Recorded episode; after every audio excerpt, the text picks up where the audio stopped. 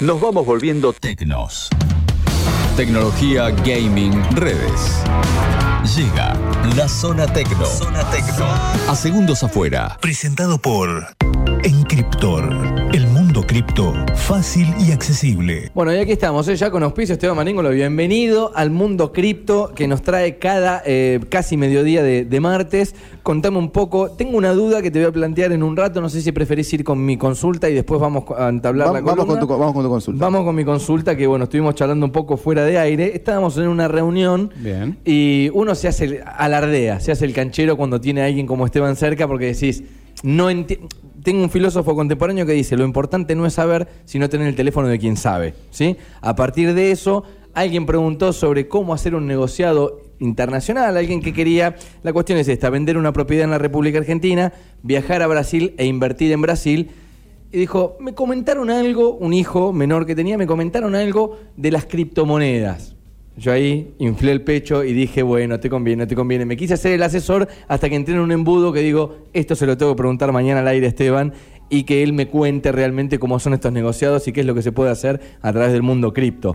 Te explico la situación. Vendo una propiedad en Argentina, cobro en dólares, como casi todos los negocios que hay hoy inmobiliarios en Argentina, y me quiero ir a invertir en Brasil. ¿Conviene o no conviene pasar esto a cripto como para irme a Brasil, viajar tranquilo y no tener la plata encima y todas esas cuestiones, ¿no? Bueno, eh, depende, obviamente, que hacer las cuentas, pero sí, en muchos casos conviene, ya sea que vos tenés el dinero 100% blanco, vamos a ser realistas, porque la Sí. realidad es que las, las operaciones inmobiliarias no son en general 100% por el valor que se operan, Sí. pero sí, lo que vos tenés que conseguir acá es alguien que te venda, la- básicamente que te, que te convierta los, los dólares billete por criptodólares. Ok, Ahí- no es que compro Bitcoin.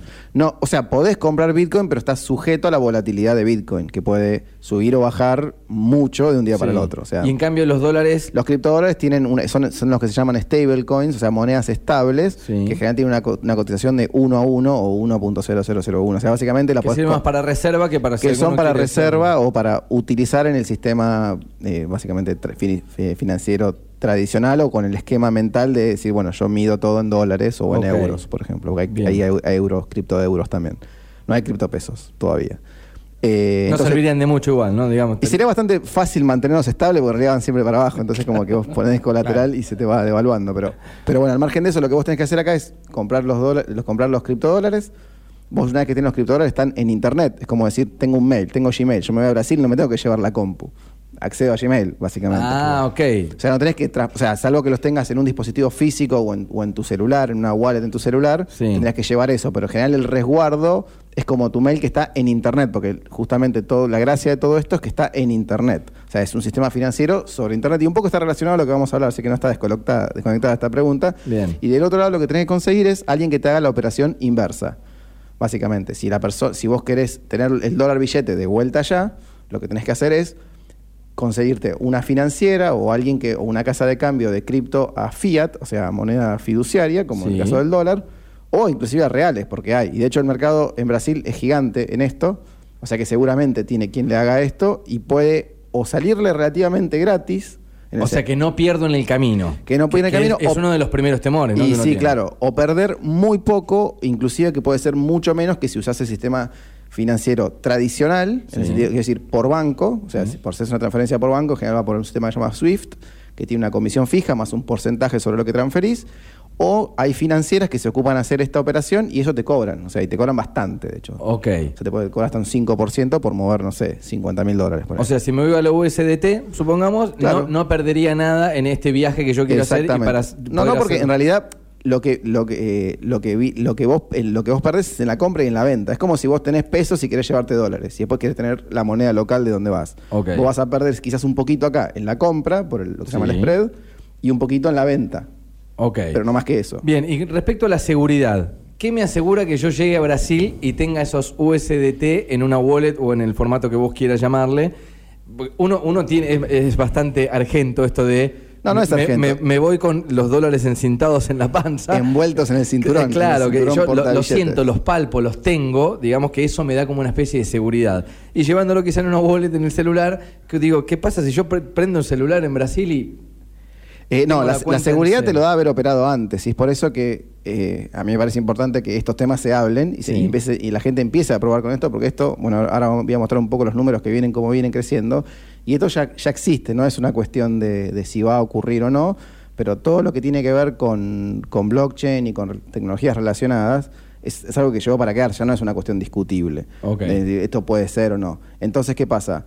Obviamente, si tu primera operación es mudar todo el valor de una casa, y sí, vas a tener un vértigo hasta el último día, porque nunca hiciste nada. Claro. Entonces, si no tuviste ni siquiera 10 dólares en una wallet, no sabes cómo recuperarla, no cambiaste de teléfono. O sea, yo tengo amigos que hace, no sé, 3, 4 años me preguntaron les- por teléfono, les guié cómo darse de alta una wallet, y cuando cambiaron el teléfono me dice, uy, ¿cómo hago para recuperarlo? Tengo esto que vos me dijiste que guarde, bueno, y yo los instruí para que, para que lo recuperen, pero si no pasaste por todos esos pasos, es como básicamente operar con tarjeta. La primera vez que te fuiste con una tarjeta de crédito no entendías nada. Va, yo por la primera vez que me fui no Sí, entendía sí, nada. sí, como sí. para- por ahí O me- una me- compra internacional, en qué me la cobran, en qué no, me van a Exacto. aparecer Bueno. un monto de dólares eh, insufrible. Claro, entonces, Está bueno, bien. esto tiene que ver con eso, justamente con tener un poco la práctica de haber usado esto. Pero no es de Para la gente de Encryptor, aprovechamos esta duda que Claro. tenía esta persona que yo conozco, seguramente los va a poder asesorar, pero siempre hay que buscar echar una mano a alguien que entienda de la cuestión. Sí, sí, por lo general sí. E igual, eh, no sé el caso este de Encryptor cómo es, pero por lo general quien te vende, salvo el que sea una, una financiera muy grande, general también te asesora un poco. O sea, que no es solamente, eh, digamos, eso. Bueno, vamos a la temática del día. Finanzas descentralizadas, me pone la gente en el paper de producción. Contame un poco de qué va. Bueno, tiene un poco que ver con esto de la pregunta. Sí. Eh, vamos a, como siempre, ¿qué son las finanzas centralizadas? ¿A qué llamamos centralizadas? Como para poder decir a otra cosa descentralizada. Las finanzas centralizadas son definitivas el sistema financiero tradicional, bancos, financieras, eh, empresas que hacen, eh, ¿cómo se llaman? Eh, remitan, se me sale la palabra. Bueno, básicamente remesas, ahí está. Remesas eh, y todo ese tipo de servicios. Y las finanzas descentralizadas, o sea, los bancos que hacen, toman préstamos, dan préstamos, o sea, toman depósitos, etcétera, te, a vos te pagan un interés por hacer ese tipo de cosas, al que pide un préstamo le cobran una tasa por hacer eso, Sí. etcétera. Las finanzas descentralizadas vienen a ofrecer lo mismo, Sí. pero sin, sin, no sin costo, sin necesidad que haya una institución. O sea, vos ya no confías en el BVA o en el, o en el Santander o en cualquier sí. banco, sino que opera sobre un protocolo. ¿sí? O sea, es como un montón de programas que corren de manera autónoma, o sea, que son programas que alguien los programó, están corriendo, tienen lo que se llama un- una gobernanza, o sea, hay quien controla todo esto, Sí. pero el programa no te puede robar tus fondos. Ok. ¿sí? Después hay instituciones que hacen cosas medias intermedias, como todo. La descentralización es un gradiente, no es que es 100% descentralizado y del otro lado tenés el 100% centralizado. Para algunas cosas tiene sus beneficios y sus contras, pero hoy si querés pedir un préstamo en un banco, te van a pedir 80.000 requisitos. Bien. ¿sí?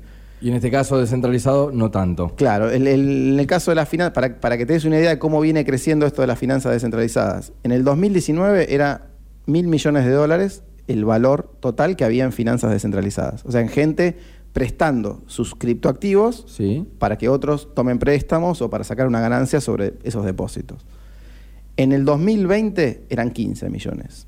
En el mayo de este año, que fue el pico, eran 90 millones, 90 mil millones, perdón, de dólares depositados. O sea, esto estaba hablando que metió un 6X, básicamente, Sí. en un año en, en cuánto, cuánta gente depositó sus y activos. confió más que nada, ¿no? Bueno, y es lo que vamos, justamente. Es, es como todo, en toda la vida es un riesgo-beneficio. Vos acá tenés, eh, obviamente existe un riesgo en esto, porque vos depositas, o sea que vamos, vamos un paso para atrás. Yo tengo, por ejemplo, un criptoactivo, tengo Bitcoin, tengo Et- Ether, tengo algún otro, Sí. y lo tengo en mi wallet. Vamos con cifras. Tengo mil dólares en Bitcoin. Vamos a poner, tengo mil dólares en Dale. Bitcoin, ahí está. ¿Qué hago? Nada, los tengo en la wallet, listo. Hoy valen mil, mañana valen 950, pasado Sí. valen 1050. Le ponemos un- una mordaza a Elon Musk para que no diga nada. Claro, y, se y- se- sí, bueno, fluctúa porque básicamente es un, es un activo que fluctúa. Ahora, ¿qué pasa? Yo los tengo ahí, lo, lo único que puedo ganar es si varía el precio. No, voy a- no estoy sacando ninguna ganancia pasiva por Sí. eso. Bueno, lo que, lo que habilita DeFi, o DeFi como es en inglés, que es el primer servicio, es bueno, yo pongo ese, eso que yo tengo, lo pongo a trabajar. Lo pongo al servicio como si fuese un plazo fijo. Exactamente. O sea, el- la otra pata del plazo, bueno, acá en Argentina está todo distorsionado, pero la otra pata del plazo fijo o de una inversión eh, que, que da renta es que alguien está sacando un préstamo y está pagando más que lo que a vos te paga el plazo fijo el banco. Y ahí tiene la ganancia el banco. Y ahí tiene la ganancia el banco. Bueno, esto lo que hace es, básicamente yo tengo mis mil dólares en Bitcoin, Sí. que no sé cuánto sería hoy, pero vamos a suponer que es eh, 0,05 Bitcoin, eh, o 500 mil Satoshi sería, no, sí, sí, bueno, no importa. Lo pongo, lo pongo ahí, y a mí me dan una tasa de, por ejemplo, 4% anual. ¿Tiene una fecha de retiro como es el plazo fijo? Si- según la No. cantidad de días que lo dejes. Y esto, y esto, esta es la ventaja. Yo puedo hacer un plazo fijo de dos horas, seis años, lo que yo quiera. O sea, en esas dos horas utiliza mi dinero, después cuando se corta yo puedo retirarlo. Exactamente. O sea, ¿y por qué? Porque, ¿Por qué estos, estos plazos mensuales? Esas son todas cosas heredadas de- del proceso manual de los bancos. Como el sueldo mensual. ¿Por qué el sueldo es mensual? Porque es un proceso que básicamente, como antes llevaba tiempo hacer todo eso y alguien tenía que hacerlo a mano, simplificaba que todo se haga un solo día. Pero estos son programas que están corriendo las 24 horas. Entonces yo deposito. Hay un porcentaje que se calcula, se prorratea o se- Sí. a, a lo que hace el tiempo que estuvo depositado y yo retiro en el momento que retiro y gané tanto, obviamente. Si yo tengo una tasa del 12% anual, no eh, si lo saco, lo tengo dos horas, lo que voy a ganar va a ser nada. Ínfimo, sí, claro. Y aparte hay un costo en el depósito y la extracción, que hay un costo de operar en la red, porque esto, eh, esto de la finanza descentralizada ocurre principalmente sobre la red de Ethereum, Sí. que es eh, la red que permite esta ejecución de smart contracts. Y hay otras redes o algunos protocolos de finanzas descentralizadas que son multired, o sea, son multi-blockchain. Pero digo, el formato, voy al plazo fijo, que es lo más tradicional Sí. que tenemos, te premia por la cantidad de tiempo que vos dejás laburar tu dinero. Claro, algunos te dan una renta variable, o Sí. sea que porque depende de cuántos haya gente pidiendo sobre lo que vos depositaste. Ah, según la demanda también. Claro. No, no, es, eh, eh, es, digamos, es los USDT de esta persona que, que de este conocido tuyo. Sí, Hoy está pagando un 8% en dólares. Sí. O sea que vos si tenés un cajón de zapatos con mil dólares, a fin de año podrías tener 1080. Sí. Es- o más, si depende si elegís uno de tasa variable. Entonces, hoy está dando, va- de vuelta, sobre un sistema que no requiere ninguna aprobación de nadie para poder operarlo, vos depositas eso ahí y ya se empieza a sacarle una renta a, a ese, a ese dinero que vos tenés parado. Y en el caso de los dólares es algo importante porque la gente acá en Argentina pierde valor con sus dólares. No, no, no es consciente de eso porque, claro, estamos mirando siempre la relación peso-dólar, pero no la relación dólar el resto de los activos. Dólar-dólar, claro. Ro- Dólar resto de los activos. O sea, está, eh, dólar ya hoy tiene una, una inflación medida oficial del 4% anual. El euro lo mismo. O sea que si vos tenés eh, mil dólares en el cajón, a fin de año perdiste redondeando 50 dólares en poder adquisitivo. Ok, estás escuchando a Esteban Maríngolo, estamos en eh, Zona Tecno, en el mundo cripto. Voy al ejemplo de Luis. Vamos a ponerle Luis porque me gusta el nombre Luis. Va caminando por la calle. Él se queda tranquilo que ve dos columnas, un cajero automático. Entra a la entidad bancaria dice: Yo los pongo en un plazo fijo y me quedo tranquilo porque le veo la cara a alguien. En el caso de que alguien quiera investigar esto de las finanzas descentralizadas, ¿por, por dónde es? Digamos, por, por dónde entro? ¿Por dónde me empiezo? Bueno, eh, de vuelta, como todo, a nosotros los argentinos se nos hace un poquito más complicados por toda esta cuestión de los cepos, de todo el mercado de divisas. Sí. Eh, pero existen plataformas. eh, en Argentina existe un exchange llamado Binance, Binance.com, Sí. que es el más conocido, que ellos te dan eh, de- sobre distintos activos. Vos tenés una, hay una sección que se llama, creo que es Earn, en- en- no sé cómo es, cómo es en español, pero que a vos te dan tasa sobre lo que vos pongas depósito. ¿sí? Te dan- Ganancias. Sí, básicamente dan ganancias y ellos hacen por otro lado su negocio y, y a vos te queda algo. Si no, existen varias que llaman BlockFi, Nexo, inclusive yo una que había hablado la otra vez que se llama Velo App, que es una wallet muy simple que vos podés depositar eh, en pesos. Sí.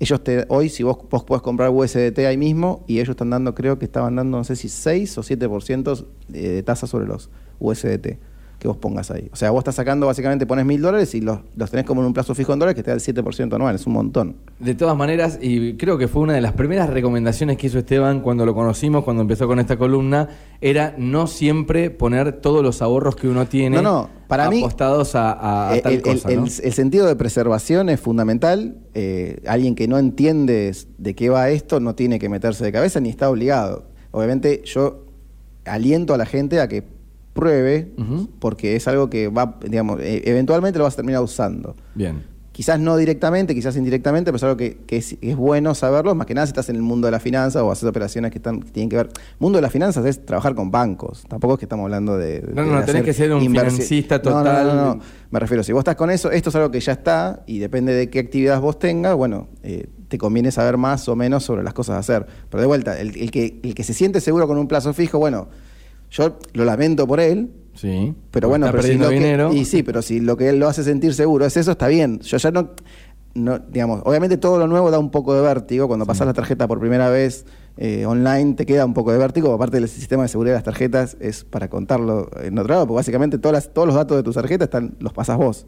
Es como que vos para, para que, para, en lugar de mandar un mail, le das Sí. tu usuario y contraseña, porque vos lo que le estás dando con cada compra de tarjeta es eso, son todos los códigos, el código de seguridad, absolutamente todos los datos le estás dando. A, a la persona que a la está persona cobrando. que te está cobrando. O sea, es- Claro, el sistema de seguridad pueden- de las tarjetas es pésimo. Pueden pasar tu tarjeta nuevamente, poner los números que vos Y les sí. acabas de decir. Y o sea, todo lo que te queda es un repudio a fin de mes. Claro. Digamos, pero el sistema de seguridad de las tarjetas es pésimo. Pero al margen de eso, eh, es lógico que tengas un vértigo al principio de usarlo. Pero, o sea, a mí me parece prudente, como yo dije la primera vez, cada cual maneja sus riesgos como quiere. Yo lo que sí aliento a la gente es que a que pruebe, a que practique con esto, con, como con Velo App, es una, es una wallet muy simple que puedes hacer esto, puedes ponerlo a hacer tasa.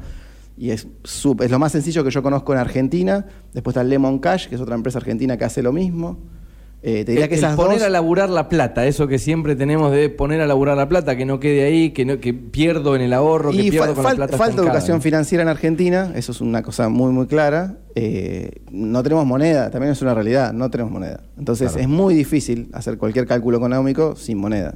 Entonces eso eh, dificulta ponerse a pensar en el largo plazo cuando no puedes pensar ni a seis meses. Las finanzas descentralizadas, capítulo de la columna de Esteban Maríngolo. Bueno, son un conjunto de aplicaciones basadas en redes de blockchain que en principio no necesitan de intermediarios para funcionar. Lo explicó un poco aquí en detalle Esteban. Voy de vuelta al dato. Alguien que se quedó como con movimiento en su cabeza respecto a lo que acabas de decir. ¿Dónde voy? Eh, ¿Vos brindás un asesoramiento? ¿Dónde puedo yo canalizar todas las dudas que puedo llegar a tener? Eh, yo, bueno, no, no está el grupo visible, lo podemos poner en, la descripción, en la nota de, la web de la estación K2. Dale. porque yo no, no, no hago asesoramiento más que esto, o sea, lo mío es una, una cuestión ad honorem afi- por afición al, al tema. Eh, tenemos, hay un grupo que se llama Bitcoin Argentina, muy grande, Sí. donde hay gente de todos los niveles de experiencia, donde puede asesorarte en todo esto.